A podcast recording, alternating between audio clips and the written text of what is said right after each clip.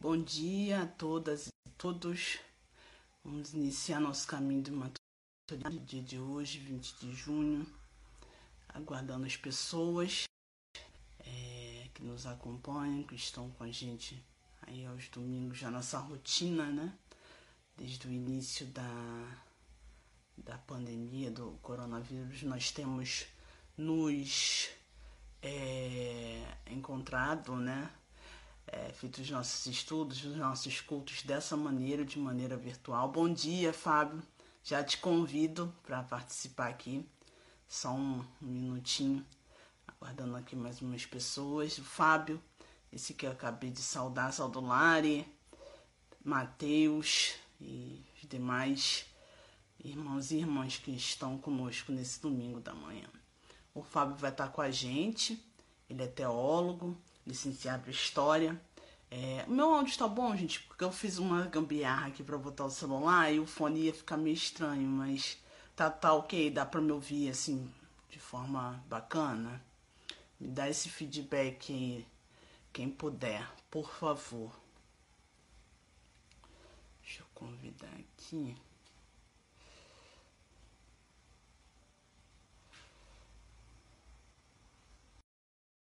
Para participar com a gente. Ele que vai estar tá dirigindo, nos conduzindo no estudo dessa manhã. Oi, Fábio, bom dia. Tudo bem? Olá, tudo, tudo bem? Tá me ouvindo, tá me ouvindo bem? bem?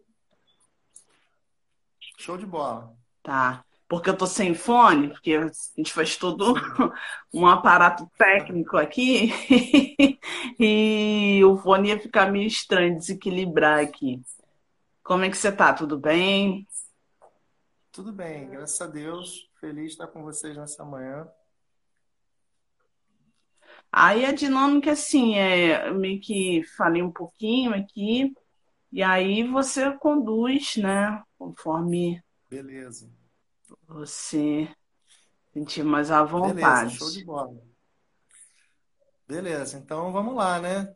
Eu fico feliz porque é, depois de a gente ter refletido também sobre um outro autor muito interessante, foi o Henry Nouwen, eu participei com vocês da Volta do Filho Pródigo, a gente participou de uma leitura muito legal aqui, foi muito bom ter revisitado Henry Nouwen, e eu também fico feliz porque eu tenho uma relação afetiva muito legal com, com a comunidade de Baixo de São Gonçalo. Né?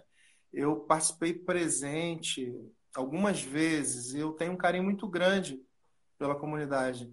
É, na época que era lá perto do cemitério ali de São, São Gonçalo, no Camarão, Camarão. Né? Isso. E tivemos encontros legais ali. E também depois lá, acho que Mutuapira, lá, lá dentro mesmo, é, perto ali do é, Estrela do Norte, aí Bairro entrava numa rua lá no fundo. É, ali para é, dentro, aí, isso mesmo. Isso exato. aí. Exato. E, e, foi muito bom é, participar com vocês lá. Eu tive pessoas é, um coração grande, né? Começar pelo Júlio, que é meu amigo. E eu tô com saudade, eu espero poder retornar pessoalmente nos nossos encontros, né? É. Aí em São Gonçalo, com o pessoal da comuna. E eu fico feliz.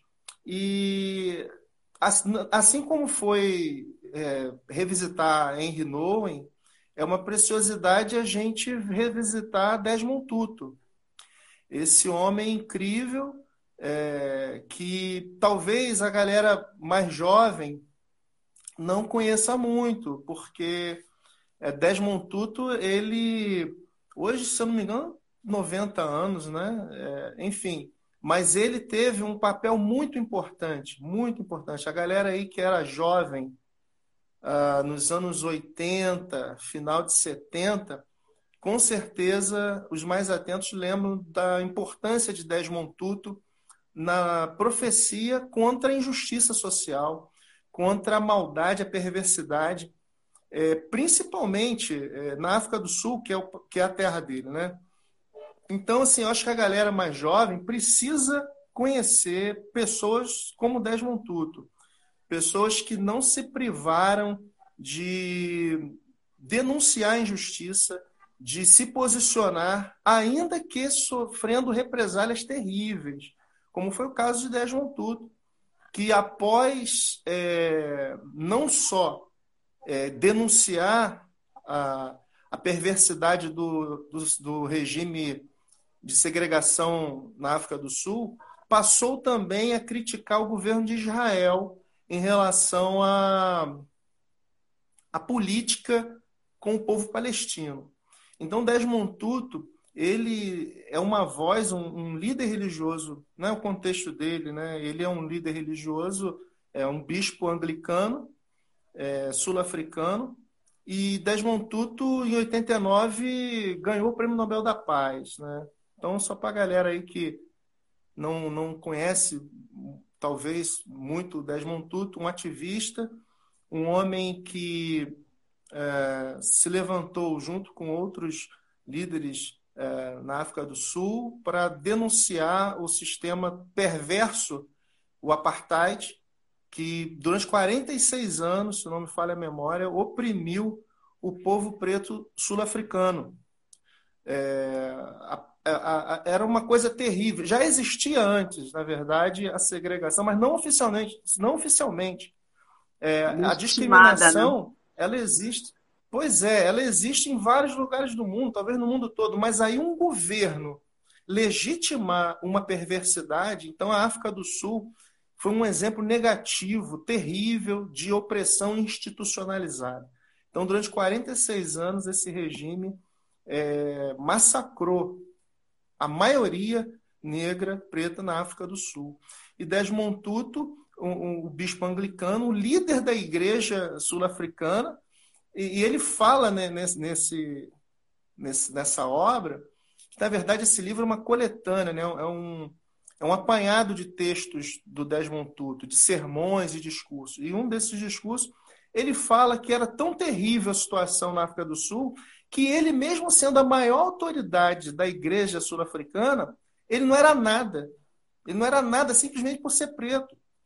Então, assim, para ter uma ideia, não importava a, a, a, posição que ele tivesse, ele poderia ser líder de qualquer coisa. O simples fato dele ser preto, ele não era nada no país dele.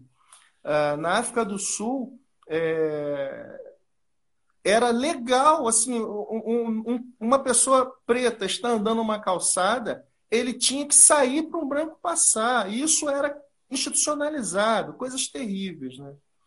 Então, esse contexto é, de opressão, Desmond Tutu foi uma voz de denúncia contra esse sistema perverso. Então, é, ele foi uma voz de resistência que nós precisamos revisitar para que sirva de inspiração, de força para combater hoje os sistemas a onda de perversidade que se levanta e a, que sempre existiu, mas agora, de certa forma, também institucionalizada é, contra as minorias, contra, aqui no nosso caso, no nosso país, é, é claro, evidente a situação das populações periféricas, das favelas, do povo preto, das mulheres. Então, quando no meio da opressão é comum as forças muitas vezes é, saírem do seu corpo, saírem, você começa a se sentir cansado.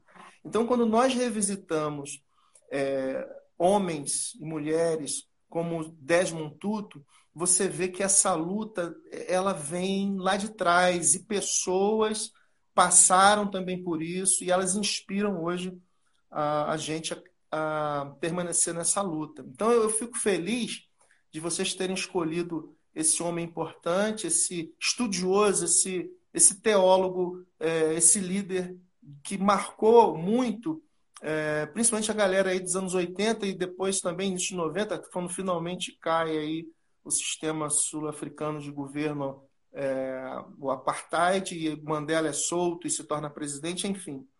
É, muito legal vocês terem escolhido essa obra. Eu, eu vi também algumas pessoas, assisti depois os vídeos, e fiquei feliz em ver o pessoal destacando os outros capítulos. Uh, eu vou hoje abordar é, o capítulo 9, que trata da relação de Desmond Tutu é, como voz profética é, contra é, o governo de Israel. Na verdade, não é contra o povo, ele faz bem essa distinção. Ele não é contra os hebreus, contra os judeus, ele é contra um governo de Israel. Assim como nós hoje também, né? hoje as pessoas é, é, falam, ah, vocês são contra o, o Brasil, você é contra é, é a sua cidade. Não. É, a voz é contra o sistema, não é contra os brasileiros, né? Nosso país aqui hoje tem uma polarização muito grande e aqueles que ousam levantar a voz contra a injustiça, contra a maldade, contra a, a injustiça social, essas pessoas são taxadas de serem contra o Brasil. Desmond Tutu sofreu isso lá, né? É, ele foi, foi é, criticado e foi é, taxado de ser antissemita simplesmente porque criticava o governo da África do Sul. Desmond Tutu, ele foi, ele ganhou o prêmio Nobel em 1989. Ele já era uma voz de denúncia, mas a partir de 89 ele começa a intensificar a sua crítica a esses sistemas de opressão, não só na África do Sul, mas também ah, com relação a aos, a situação dos palestinos que sofriam e sofrem até hoje hum. com a, a, política de, do governo de Israel para com eles.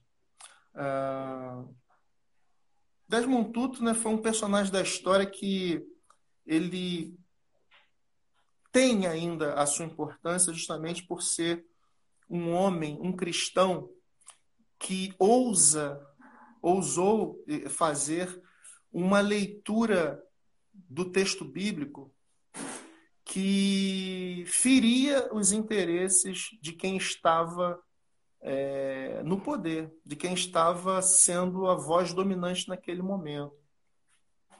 Então, é, se levantar contra sistemas perversos, aí no caso eu estou falando de cristãos, implica em fazer uma releitura dos textos bíblicos. Porque essa turma que é, age de forma opressora contra as minorias, contra aqueles que eles julgam não serem é, filhos de Deus, por assim dizer, eles usam a Bíblia. Né? Eles usam a Bíblia, usam uma hermenêutica completamente descolada da vida, descolada de Jesus de Nazaré, mas que é bíblica. Assim, a questão é a seguinte: é bíblica de, de um ponto de vista. Sim. E a partir dessa leitura, eles legitimam ações é, perversas. É, em nome de Deus, em nome de uma ordem, em nome da fé, é, ações de maldade são estabelecidas de forma institucional. Então, quando Desmond Tutu se levanta contra é, a situação de opressão na África do Sul, e nesse capítulo, particularmente contra Israel, é necessário fazer uma leitura bíblica diferente, porque senão você não consegue é, é, ter uma voz, sendo um, um, religioso, ter um discurso que seja relevante. Então é preciso romper com uma tradição de leitura bíblica, com uma hermenêutica de morte, para que você consiga confrontar uh, esses sistemas opressores. É, a resistência de Desmond Tutu ela deve ser mais uma fonte de inspiração, porque uh, não adianta muito nós é, visitarmos é, pessoas como Desmond Tutu e apenas de forma assim descritiva. É, é, é necessário olhar para agir, olhar para resistir. Então, a, a, gente precisa fazer essa pergunta: qual a relevância? Qual a relevância de homens como Desmond Tutu hoje? Uma vez que ele, né, quem está com a bola hoje são as pessoas de agora. O Desmond Tutu, a voz dele permanece. Se nós não visitarmos ah, o legado é, de Desmond Tutu, e, esse, e essa visita não gerar indignação, não gerar dor, não gerar é, vontade de mudança, aí nós vamos relegar irrelevância a alguém que foi muito precioso e é precioso pela sua obra. Ah, então, é, no capítulo 9, ele vai é, dizer aí que é, nesse, são vários discursos, né? E Deus não é cristão e Israel, né? Nossa salvação está na, nas mãos dos judeus. Né? A gente tem que entender que contexto que ele falou isso. Mas é interessante que essa obra, ela é, Deus não está, Deus não é cristão, Deus não é cristão e outras provocações. Né? Desmond Tutu, para a gente entender um pouquinho disso, né? Galera aí que talvez não tenha lido a obra, é, é um título provocador, né? Deus não é cristão. E Desmond Tutu fala, claro que Deus não é cristão, porque Deus é antes dos cristãos. Assim. É, Deus criou os céus e a terra. Deus é, criou o homem, a mulher, o ser humano, a sua imagem e semelhança. Antes de, de existirem cristãos, Deus já era. E ele é antes de. Então, por isso que Deus não é cristão, ele é anterior a, a isso tudo isso. Ele é senhor de toda a terra. Então, assim, essa leitura que Desmond faz, ela já deixa alguns desconfortáveis, porque é, vocês falar para um cristão hoje que Deus não é cristão, ele fica assim, é, é não é, mas é, de onde vem essa, essa, essa, essa coisa do cristão, mesmo que ele não admita mas ele acha que Deus é, é, é, de controle dele, né? Verdade. Que Deus é exclusividade. O cristão ele se acha é, exclusivo, é, tem a posse de Deus. E como quando Deus não é cristão, se já rompe com isso. Né? É um demarcador então, muito forte, né?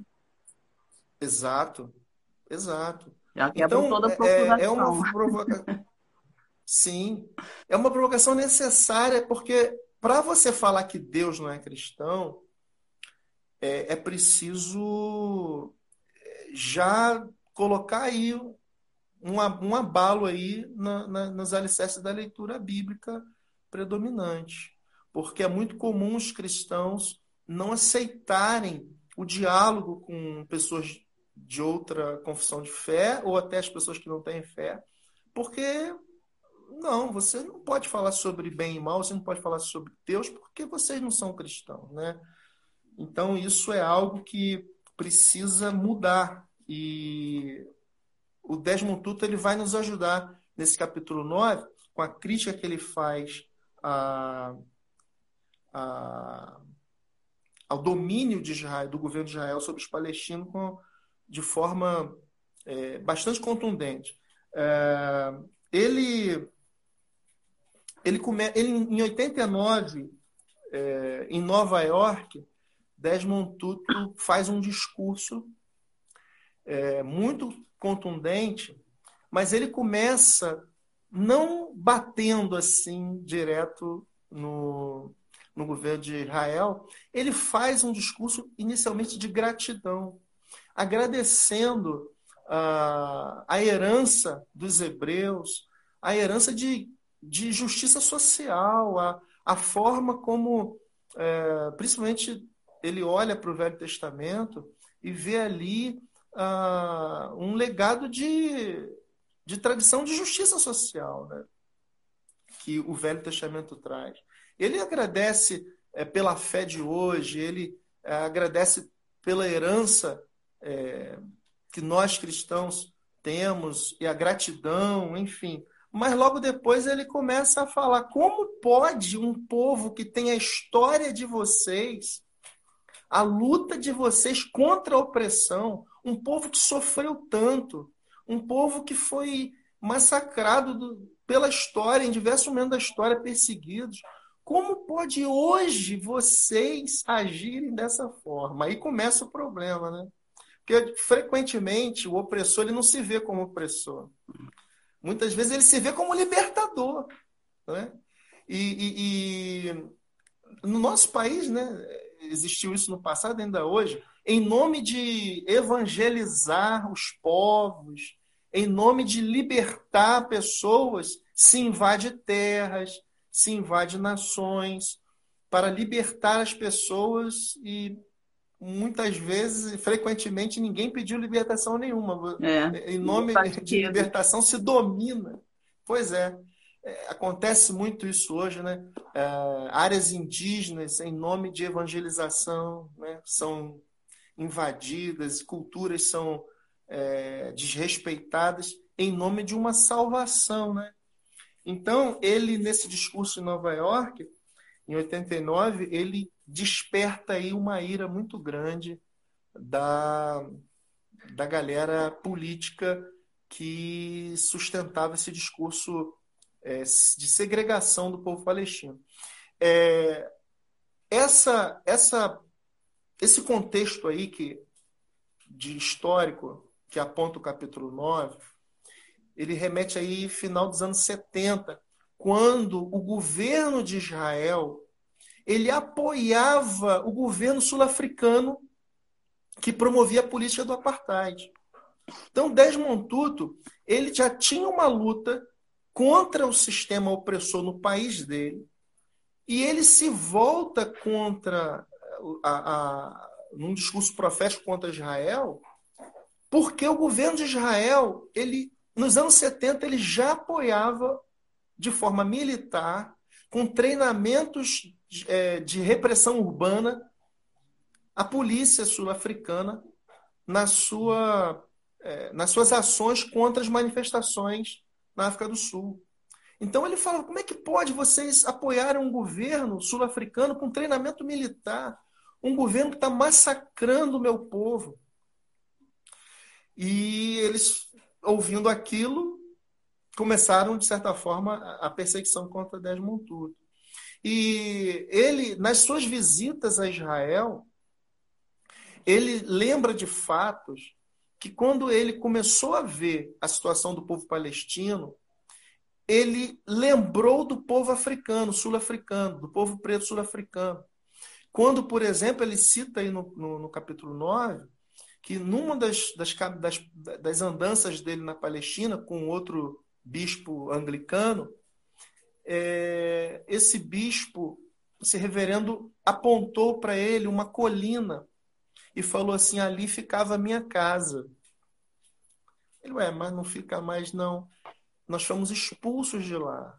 É, expulsaram a gente de casa. E hoje, uma, hoje os israelenses moram lá.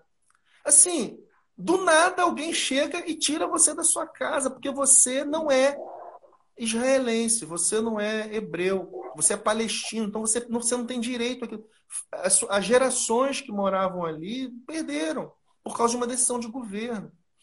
Uh, na Palestina, uma criança de 12 anos, por exemplo, uma criança, ela pode ser punida é, porque ela tirou uma pedra numa manifestação contra um soldado israelense. E a punição nada mais é do que demolir a casa dessa criança. Ou eles lacram, ou eles promovem a demolição daquela casa, essas pessoas são expulsas, porque uma criança foi suspeita de terrorismo porque atirou uma pedra. E isso é institucional. Então, Desmond Tutu fala isso nesse discurso. Ele começa a nomear o que os cristãos gostam muito de falar de pecado, né? mas ele não nomeia o pecado. Os discursos são sempre assim: ah, é porque nós temos que vencer o pecado, é, o pecado é o grande problema da humanidade, que o importante é o amor, mas ele não nomeia, ele não Qual entra pecado, né? nos, nos, nos méritos. Então, assim, esse discurso cristão de é, denúncia de pecado, uma denúncia vazia, não cabe dentro de uma cristologia, dentro de uma voz profética.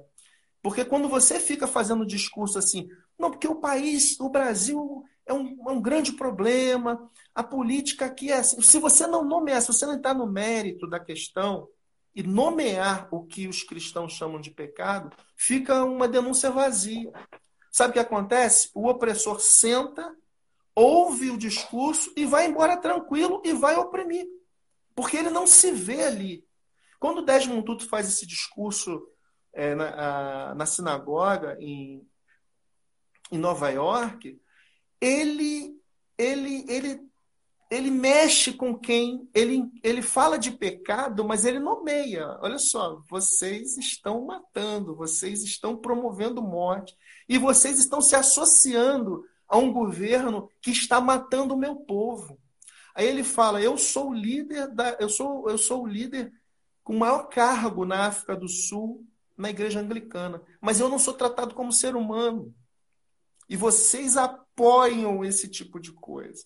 Então, quando eu vejo o discurso de Desmond Tutu aqui denunciando o, o, pecado do governo de Israel, nós temos que pegar, nós temos que nos apropriar desse discurso aqui e fazer isso com quem oprime hoje. Porque se nós chegarmos, e eu vejo muito isso, eu assisto alguns é, pregadores é, famosos fazendo discurso contra pecado, e geralmente são coisas morais, sabe? É, é são, são coisas. É, é, é, o que o Rubem Alves chama de, de pecado na carne, né? Assim, é, é sempre alguma coisa que está ligada a sexo, ou dinheiro, é, são coisas muito periféricas. E enquanto você está nessa periferia, você não está sendo é, um profeta contundente. É, um termômetro que, que Desmond Tutu traz para a gente é o seguinte: alguém está se indignando com o meu discurso? Alguém está querendo, alguém está me criticando, alguém está alguém tá querendo a minha cabeça? Porque assim, se se você não está apanhando, é bom você tomar cuidado com o que você está realmente falando. Ou quem você está atingindo.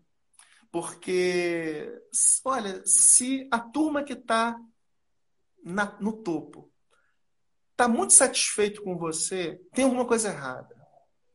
Se você faz parte de uma comunidade de fé, e essa comunidade de fé vou usar aqui um, uma figura, é, é muito cheirosinha, é muito querida, sabe? Acende sinal amarelo aí. Porque, sabe, quando o político começa a passar muito a mão, né? É, quando você é convidado é, a participar de determinados círculos onde os opressores ficam muito à vontade, é, onde você é muito bem-vindo no meio dessa galera. Tem alguma coisa errada.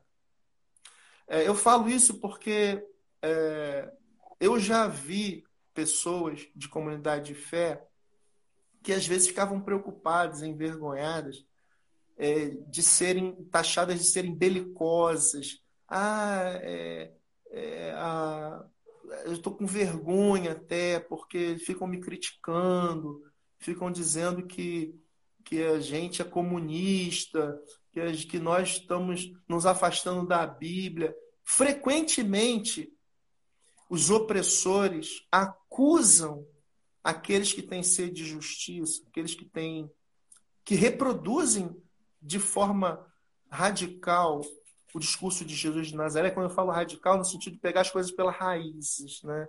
É, quando você pega as coisas pela raiz, você é acusado de ser radical. E sempre eles acusam de radicalidade aqueles que clamam por justiça, que clamam por ter voz. E se você é criticado por isso, fique feliz, porque é sinal, é um bom sinal. é um bom sinal. É sinal de que é, você está com o espírito aí de Jesus de Nazaré que não teve por base o discurso sacerdotal, né? mas sim a escola profética, a tradição profética no seu discurso. É... Então, quando eu vejo Desmond Tutu rompendo com uma tradição de leitura bíblica para é, agir de forma profética, é, me lembra uma coisa, que nenhuma interpretação bíblica, nenhuma inter interpretação bíblica que justifique ou que seja inoperante, negligente, é, que, não, que não incomoda os sistemas, é, pessoas assim que estão promovendo é, a injustiça, a iniquidade, nenhuma leitura, nenhuma prática bíblica, nenhum discurso pastoral que não esteja incomodando essas pessoas, que não esteja é, é, é, questionando a autoridade dessas pessoas, ela, ela, nenhum desses discursos eles têm, eles devem prevalecer. Então, é, o discurso profético precisa questionar essa interpretação bíblica. Que essa interpretação bíblica que não incomoda essa gente está a serviço do mal. Então, é, a ação pastoral, a ação profética de Desmond Tutu, em primeiro lugar, nos convida a romper com essa tradição, que é uma tradição que não tem amparo na prática de Jesus. Já essa turma, eles adoram o que o discurso sacerdotal.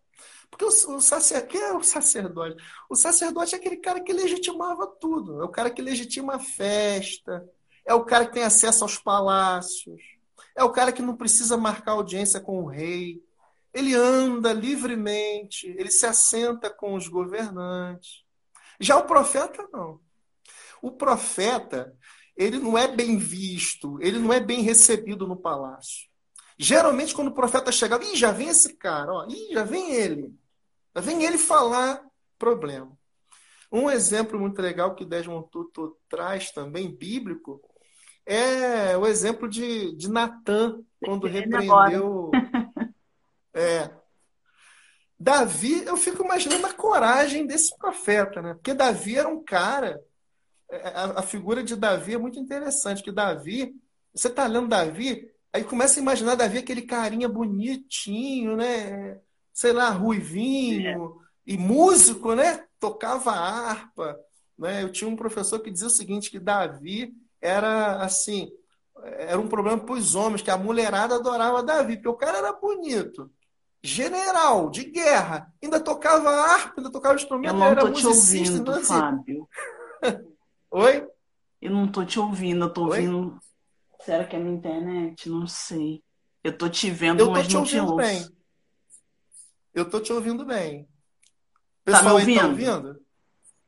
Eu tô. O pessoal tá ouvindo o Fábio? Comenta aí, gente, porque eu não tô ouvindo ele. Por favor, quem puder, quem estiver assistindo, der um feedback.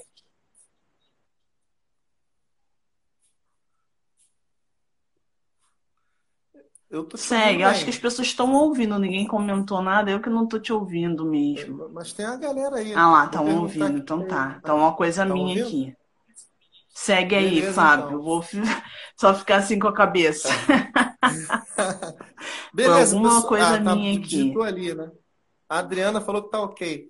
Beleza. Então, assim, uh, Davi é um personagem interessante, porque o Natan, ele chega lá e conta uma historinha para Davi, porque Davi fez né, aquela baita sacanagem com Urias, né? Vai lá e, e tenta matar, e mata o cara, né? Toma ações para matar o cara para ficar com a mulher dele. E o profeta Natan chega lá, não marca audiência, chega lá e conta uma historinha para ele de que faz ele refletir sobre uma ação de injustiça. E aí Davi fala: foi quem que quem, quem foi o canalha que fez isso? que, que, que promoveu, que matou a ovelhinha do pobre lá. Aí o Natan bota o dedo na cara dele e fala: Foi você. Você que fez isso. Então, a, a, a, o profeta, ele é aquele cara que frequentemente não é recebido pelas autoridades. Então, quando a gente está no nosso contexto hoje de governo, e vocês veem esses profetas sendo recebido por governantes. Lembre-se do exemplo bíblico. Profeta não é bem recebido por governante. Não é. Porque o profeta, ele não vai legitimar governante, ele vai ser aquele que confronta o governante para promover justiça. Ele não pode ser aliado de governo. Então, Desmond Tutu, gente, ele traz nesse capítulo 9 um exemplo claro. Ele era um cara que tinha um cargo importante na igreja anglicana, ele era autoridade máxima na África do Sul. Mas ele não andou passeando pelos palácios de governo. Ele, como líder, ele poderia ter as, as benesses de ser líder. Ele vai para Nova York, faz um discurso duro perante os judeus milionários dos Estados Unidos. Ele denuncia o pecado estrutural daquela época e paga o preço por isso. E ele faz uma coisa interessante que ele fala assim: estão me chamando de antissemita, estão me chamando de antijudeu, de antissemita, porque eu estou denunciando o pecado do governo de Israel. Mas é interessante que ele fazia discursos contra Margaret Thatcher. O pessoal mais jovem também não conhece. Margaret Thatcher foi a primeira ministra da Inglaterra.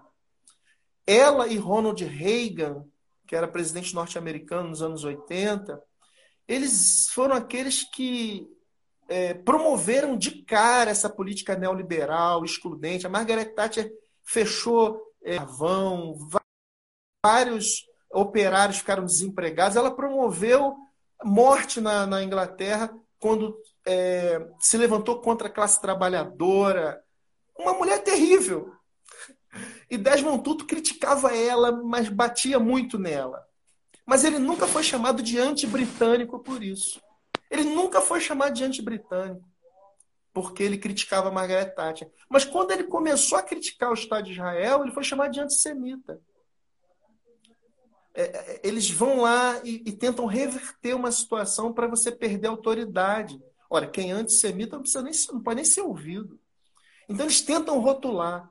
Hoje também é assim aqui no nosso país. Quando você tenta criticar ações perversas de governantes, você é taxado de não ser patriota, de não ser brasileiro, de ser comunista, de ser incrédulo. E tem mais: a igreja, os crentes começam a usar a Bíblia numa leitura perversa, distorcendo é, contexto, para falar que você tem que orar pelas suas autoridades, não criticar as suas autoridades. Ora, que interpretação bíblica é essa, gente? Ah, mas está escrito ali. Será que está mesmo? Será que você não está aí usando um texto bíblico fora de contexto? Uma coisa que Desmond Tutu também é, traz para gente é uma, uma é imperativo que ao ler a Bíblia, ao você se deparar com uma exegese, uma hermenêutica, por mais que ela seja arrumada, por mais que ela esteja alicerçada em grego, em hebraico, se o resultado dessa leitura não promove paz, se não promove igualdade, se não promove equidade, se ela está defendendo interesses de grupos e não da humanidade, esta interpretação é diabólica. Por mais que ela esteja certa dentro das gramáticas, é, não interessa. É muito comum você ver hoje estudiosos, pastores, é, fundamentalistas, eu não gosto de chamar nem de conservador, porque o conservador. Qual é o problema do cara ser conservador? Não tem, é um direito. Ele não é. Não, o problema em si não é ser conservador. O problema é você ser extremista, fundamentalista. O problema é que esses caras pegam esse texto e faz uma leitura dogmática. Eles pegam textos bíblicos que não tinham no seu propósito servirem de dogma e transformam em dogmas. E frequentemente para é, legitimar ações que não promovem o bem-estar comum. E aí eles se justificam tecnicamente. Ele faz uma leitura técnica, dentro do grego principalmente, que eles adoram, fica citando grego, fica citando hebraico, para poder legitimar políticas de opressão. Ora, não interessa se a sua, se a sua interpretação bíblica é, ela está dentro da, da, das normas hermenêuticas, se ela está promovendo morte, entende? A balize para nós questionarmos isso vai ser a prática de Jesus de Nazaré. Não adianta eu pegar o texto bíblico e pegar esse é, e tirar dali uma prática que é contrária à prática de Jesus. Quando você vê hoje pessoas é, é, justificando é, a morte de criminosos com pena de morte, eles distorcem, é, é, justificando a pobreza, justificando miséria. Por exemplo, é comum, eu não sei se vocês têm essa experiência, talvez a gente que já tem uma caminhada mais tempo em igreja tenha ouvido pérolas desse tipo. Quando você vai fazer uma ação de combate à pobreza e você defende, por exemplo, distribuição de renda, você começa a fazer uma pregação de justiça social, vem aquele cara que sabe de Bíblia e fala assim: Ah, mas Jesus disse que os pobres sempre estariam no meio de vós. A Bíblia fala, mas quem disse que Jesus está dizendo que isso é bom? Sabe? Quando eu vejo o texto bíblico falando o seguinte: olha, é, os pobres sempre estarão no meio de vós. Mas não é para se conformar com isso, é para nos alertar. Então, promovam algo que, que combata isso. Sabe? É, depende que lente você está usando. Então, é, olha, você me, me, me, sinaliza aí com horário, hein? Porque senão eu, eu me enrolo. Tá bom, gente? A hora. É, então, é, Desmond Tutu, ele lança mão de uma hermenêutica libertadora, de uma hermenêutica que rompe com as tradições daquela época para é, denunciar o mal. Uh, uma, uma, uma pergunta que Desmond Tutu faz no seu discurso lá em Nova York é o seguinte: como pode vocês ficarem com raiva de mim, me acusarem de ser perseguidor de judeus, quando vocês, governo de Israel, ajudam a promover um governo que persegue o meu povo, que está matando o meu povo na África do Sul. Como pode o governo de Israel apoiar um governo que era simpatizante de Hitler? Porque o governo sul-africano ele era simpatizante do governo nazista. E agora Israel ajuda esse povo, esse, esse governo é, que promove o apartheid, um governo que apoiava Hitler. É uma contradição terrível. Então Desmond Tutu fala: como é que pode vocês fazerem isso? Como pode vocês apoiarem o governo sul-africano que rejeitava judeus nas suas fileiras simplesmente por serem judeus? Ou seja, o governo sul-africano, além de ser racista, além de, de promover segregação de negros, ele proibia judeus de participarem do exército. E aí, o exército, aí Israel ajuda esse governo, uma incoerência incrível. Então, é, Desmond Tutu, ele aponta as incoerências dessa relação de Israel com a África do Sul e com o povo palestino. Ora, ao ler um capítulo como esse, ao ver essa prática de Desmond Tutu, eu olho para o nosso país e vejo o seguinte: como pode um pastor, uma comunidade, ceder espaço para, para pessoas, para políticos, para pessoas que apoiam é, um governo que tenta pôr, por exemplo, em prática uma política pública de alimentar os pobres com restos, com alimentos vencidos. É incoerente, gente. Não pode, é incoerente a Igreja de Jesus de Nazaré, hoje, é, fazer coro com um governo que promove a pobreza, que promove a exclusão do seu povo. É isso que Desmond Tutu denuncia. E quando eu visito, eu revisito Desmond Tutu, eu tenho que trazer a prática dele para cá, senão fica uma leitura vazia. Não tem sentido eu ler Desmond Tutu, eu pegar esse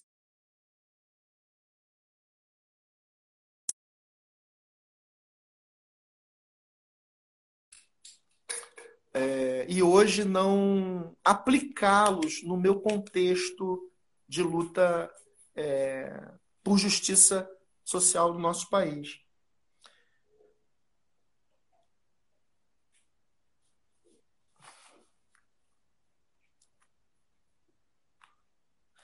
Tem aqui uma parte do texto que, que Tuto escreveu que vale a pena eu ler um pedacinho para você. A coragem de Tuto de denunciar, de fazer denúncia biblicamente, né? E de forma contundente, ela deve ser esse combustível que hoje é, vocês, nós todos, é, precisamos para não esmorecer porque tem dia, gente, assim, tem dia que é complicado, sabe? Você é, acorda cansado, porque você tenta explicar para as pessoas, você prega ou você ensina, você tenta, às vezes até com seu parente, aí, com seus amigos, você tenta pontuar. Olha, a gente está vivendo um momento de exclusão muito grande. É, não é comum que vocês vejam pobres e populações periféricas, especialmente de favelas, de comunidade, serem tratadas dessa maneira e achar que está tudo bem. Está errado. E frequentemente nós vemos grupos é, de pessoas falando que o Brasil está bom, que o Brasil está melhor, que as coisas estão melhorando. Não estão. Não estão. Está melhorando para quem? Quem é que está bem? Aí ficam pegando, diz, não, mas o pior está em outro país, o pior está em tal lugar. Não, isso não é parâmetro.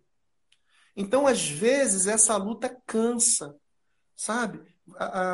Você perde as forças, muitas vezes, porque acha que está remando contra a maré. E está remando, mas parece que não tem resultado, né?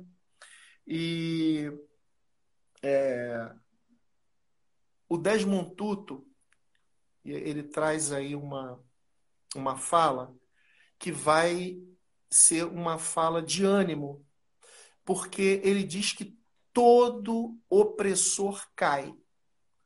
Todo governo, por mais que esteja arrumado, por mais que esteja estruturado, por mais que tenha apoio de dinheiro, ele cai. Por quê? Aí ele parte de um princípio de, de, de uma harmonia do universo tudo que conspira contra o universo, ele não se sustenta. O governo da África do Sul, com todo o seu aparato, com todo o apoio que recebia de Israel, que recebia dos, do, dos Estados Unidos, a pressão foi muito grande. Teve uma hora que eles não aguentaram. Mandela foi condenado à prisão perpétua. Ficou, acho que, 27 anos preso. 27 anos preso. Mas a pressão, a sede de justiça, o grito por libertação foi tão forte e tão insistente, tão insistente, que eles soltaram Mandela. Se eu não me engano, foi em 92. Eles soltaram Mandela. Tem uma hora que o sistema não aguenta, porque esse sistema, esses sistemas é, anti-reino, por assim dizer, anti-reino de Deus, por mais que eles sejam fortes, eles caem. Todo sistema que promove a morte ele está em desarmonia com o universo. Então, Desmond Tutu, ele insiste com isso e fala: pode demorar, mas vai cair, mas vai ser um problema sério para vocês. Então ele se coloca como profeta, aquele que avisa: olha, ou vocês mudam essa situação, ou vocês vão cair. É isso que hoje é, carece um posicionamento mais contundente da igreja de Jesus, dos cristãos, em falarem para essa turma que está aí: olha, ou vocês mudam, ou vocês parem com essa política perversa que privilegia uns e condena outros à morte, ou vocês vão cair. Não tem como se sustentar.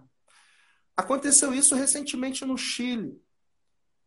Lá na década de 80 também, é, um governante chamado Pinochet se levantou e fez políticas públicas que causaram morte. Condenaram pessoas à miséria, à pobreza. E foi tido como modelo. Hoje, essa política caiu. É, pessoas morreram. Pessoas velhas, bem velhinhas agora, estão é, recebendo o, o insuficiente para sobreviver por causa da política que ele criou lá atrás de previdência. Hoje caiu. Pinochet caiu. É, outros governantes caíram. Então, Desmond Tutu, no seu discurso, é, no capítulo 9, vou ler um trechinho aqui só para a gente ficar com as palavras dele mesmo.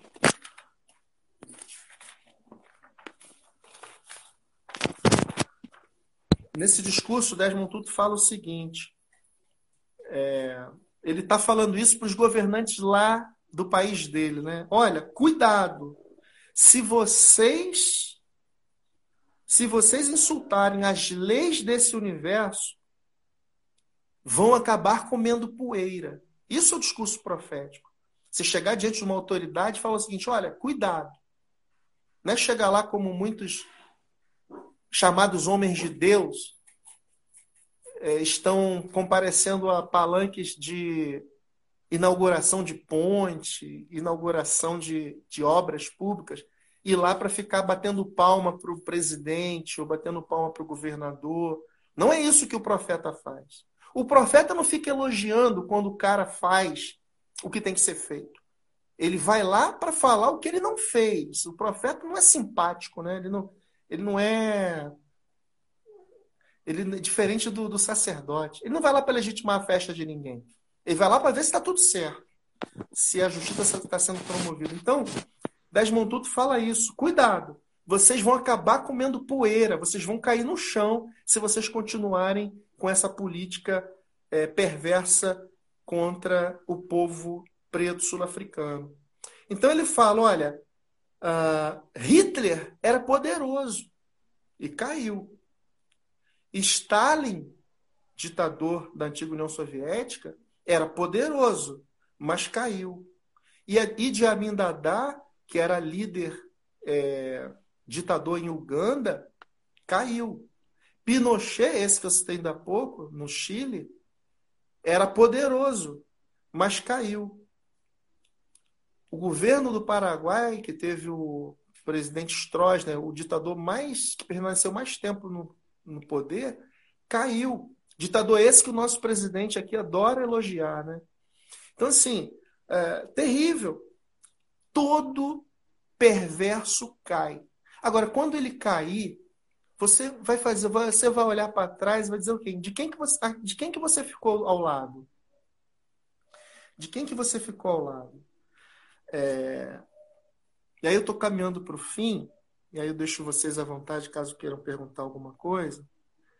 O que nós devemos perguntar hoje, no nosso contexto social, no nosso contexto político, aí na cidade de São Gonçalo, para os governantes, é qual tratamento esses caras estão dispensando ao vulnerável. Hoje, você crente aí, não sei se tem alguém aí ouvindo, é, que de certa forma acha que o Brasil está no caminho, ou talvez você tenha parentes aí que acham que está tudo muito bem, né? Você faz essa seguinte pergunta: que tratamento dispensa o nosso governo ao vulnerável, ao que não tem voz? É com base nesse questionamento que Deus faz seu julgamento. As nossas ações enquanto cristãos são julgadas como? Esse é o julgamento. A quem que esses caras estão beneficiando? Nós estamos tendo mais igualdade? Pessoas que estão lutando pelo direito de sobreviver. Pessoas que estão lutando por direito de serem família. É, no nosso país hoje, é, temos um, não só uma questão é, racial, mas temos aí questões de gênero, é, pessoas sendo mortas, é, pessoas se matando porque não aguentam mais viver numa política dessa. E cristãos achando que está tudo bem, tudo muito bom, que você não pode criticar o governo, que você tem que, que, que orar pelo governo, tem que orar para ele cair né? pedir para ele cair, como fez agora um padre que na internet ele faz uma oração para o governo cair, porque o governo promove morte. Você não vai fazer oração para um, legitimar o mal. Nós temos que ter essa esperança que Desmond Tutu tem. Então, demorou.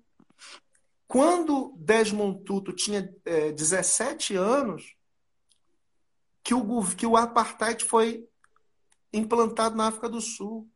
Demorou 46 anos, mas caiu.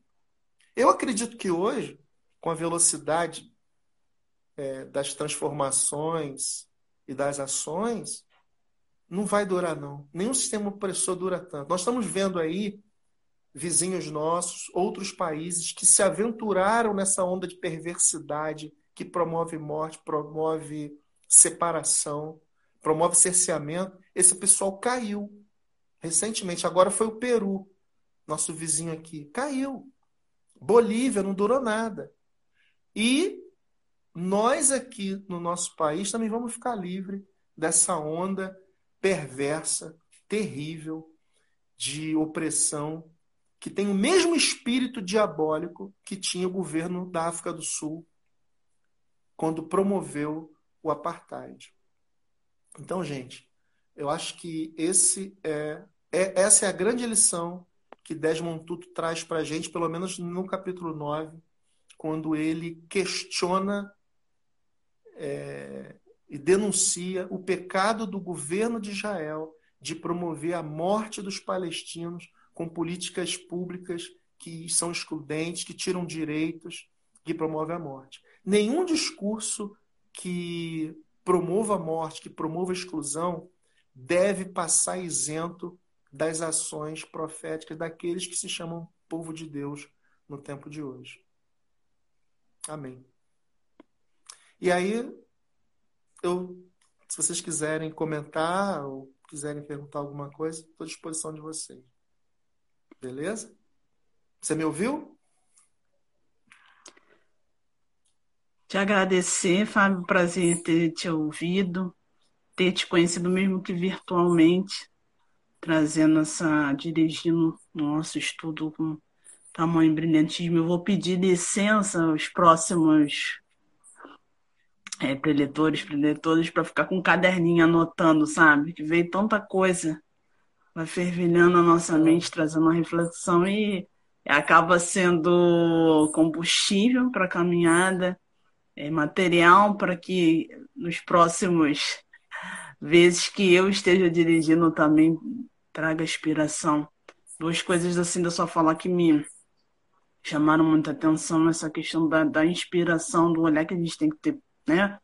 De caminhada de Tuto, de Mandela, de Dr. King, mas essa inspiração que não pode ser etérea, né? De olhar, olha, Sim. bacana, mas que tem que ser ação. E quando você. É, se a gente fica só admirando, né? E quando você também trouxe, trouxe a questão do, do sacerdote de profecia, assim, e, e aí foi fomentando todas as figuras, todas as passagens bíblicas, e você vê que o caminhar é esse, né? Sim. às vezes a gente olha muito para o é. sacerdote e esquece do caminhar profético, né? É. E, e, e assim, uh, frequentemente você pode observar os teólogos, os pastores que reproduzem esse discurso é, que legitima o status quo, geralmente eles usam a tradição sacerdotal. Ele vai pegar textos bíblicos e vai descolar da, de toda uma realidade que vai jogar por terra a tradição de justiça social do Velho Testamento, onde claramente o texto é, denuncia é, Israel quando ele não, quando ele permite a opressão de viúvas, o, o, quando Israel permite que órfãos estejam sendo perseguidos. E Desmond Tutu, ele cita muitas vezes a Bíblia. Ele cita, por exemplo, ali, na época que é, Acabe era rei de Israel, e por um capricho dele, ele olha para um pequeno proprietário de terra, que era Nabote, que tinha uma vinha, e, e ele fica choroso porque Nabote não queria vender, não queria ceder a terra. Aí Jezabel vai lá fala: Por que você está chorando?